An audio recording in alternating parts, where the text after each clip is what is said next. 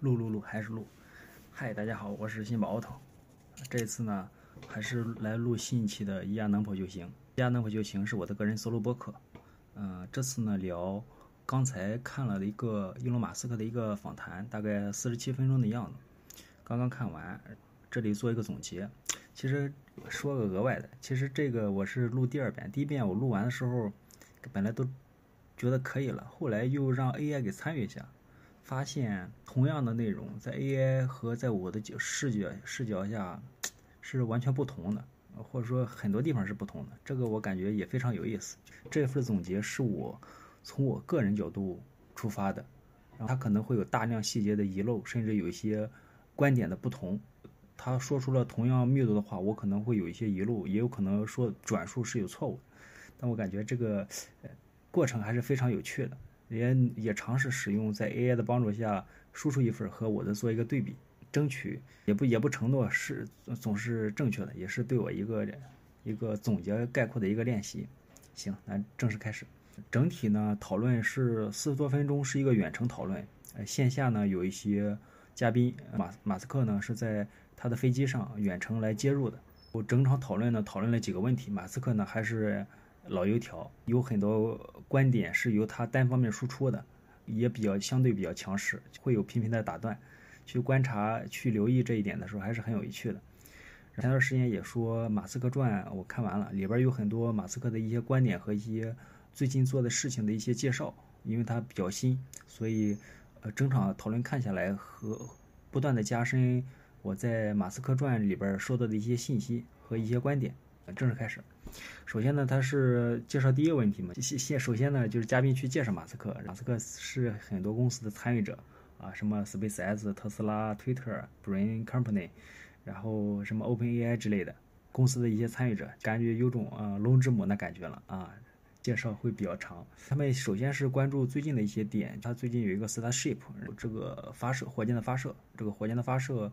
在等待有什么进展？他说等待批准。呃，看马斯克的传的时候也介绍到类似的这些信息，用了大量的尝试新鲜的技术或新的一些方案。这次难度更大，体积更大啊，就是他在等这个结果。然后还预测呢，发射成功的概率可能会百分之三十到百分之五十左右。嗯，就是他有这个预估。然后他们在讨论近期的一些在乌克兰相关的一些事情。这个是指这个在马斯克传记里边。也介绍到了，就说它这个 Starlink 星链发射很多卫星，能够在地球上进行一个通信和，呃，相当于一个独立的一个方案来进行与地面进行通信。他提呃在书中呢也提到，在俄乌冲突的时候呢，乌克兰这边网络就受到呃受到攻击，导致瘫痪，就不能通信。马斯克呢就呃出面去捐了，或者说拿出来一部分设备给乌克兰，用于呢人道主义救援。因为通信中断了嘛，这个东西就就救援的话就没法进行。他用他这个设备呢，就可以实现这个通信。但是他也警告他说呢，就呃不希望这些设备呃卷入这个战争，用于战争通信去袭击呃其他非非军事目标。近期的一些事儿也重复去谈到这一点啊，这里边有一些政治相关的细节，这里就忽忽略了，也不重要。那下一秒就是开始讨论，嗯，收购推特之后的一变化，立刻就纠正啊，是现在是 X。现在推特公司有什么变化？然后首先也展望嘛，就人员规模更小了，但是发展进展的开发的进展速度更快了。这一点和书中也有，有一点新的也书中没有。他现在大力推广这种开发者、创作者激励嘛，就很多关注相关这一点的话，就有很多人能从。推特上拿到分成，拿到一些现金激励。他做做站作为一个创作者平台，介绍了他的一些相对公关一些正式的一些介绍，也提到了一些自由自由言论是现在是不是偏左偏右？他他的尝试解释这一点，也是有一些意识形态相关的东西。但是，嗯，相当于去完整阐述了当前创作的平台的一些观点。那如果对这一部分感兴趣，其实还是去可以去呃自己去去阅读和理解的。当然，相关的链接也放在那个 show note 里边。我想想，它里边提到两个有趣的点，一个是对长内容会有更多的一个权重，比如说长文章、长视频会有更多的权重。这一点和我的一些观点和想和我之前的一些想法是相似的，就是长内容和短内容、短视频放在一起，相同的权重没有倾斜是。不公平的。那我们都大脑会倾向于，当然是我的观点，但大脑会倾向于看一些短平快的高刺激，就看抖音这些视频。那相同于相较于看三十秒的抖音和什么三十分钟的这个访谈放在一起平等的展示是是不合理的，所以它会有增加一些相对应的权重。再一个就是他提到一个呃不后悔指数，这个在传记里边也提到，就说他去看国外的 TikTok，国外抖音上，很多人看完之后会觉得懊悔，觉得时间浪费了。他希望在这个指数上做一些文章，希望呃也是希望，比如说对于推特平台来说，在这上面做浏览或者说提供内容，希望让用户不会产生类似或减轻类似这样的指数的感觉。这个有一点很挺有趣，我我看了两遍。提到主持人提到下一个问题是中国和美国现在的竞争或者说关系会更加的一些白热化，他有什么观点？他首先就说，呃，马斯克参与的一些公司只有特斯拉和中国是走的比较近的，会有是有落地的，包括 SpaceX 和 Starlink 之类的比较敏感的一些东西是和中国是禁止的，是没有合作的。再一个呢，就是他和中国打交道比较多，去来中国很多次，所以他又相当于半警告又科普了一遍，就说。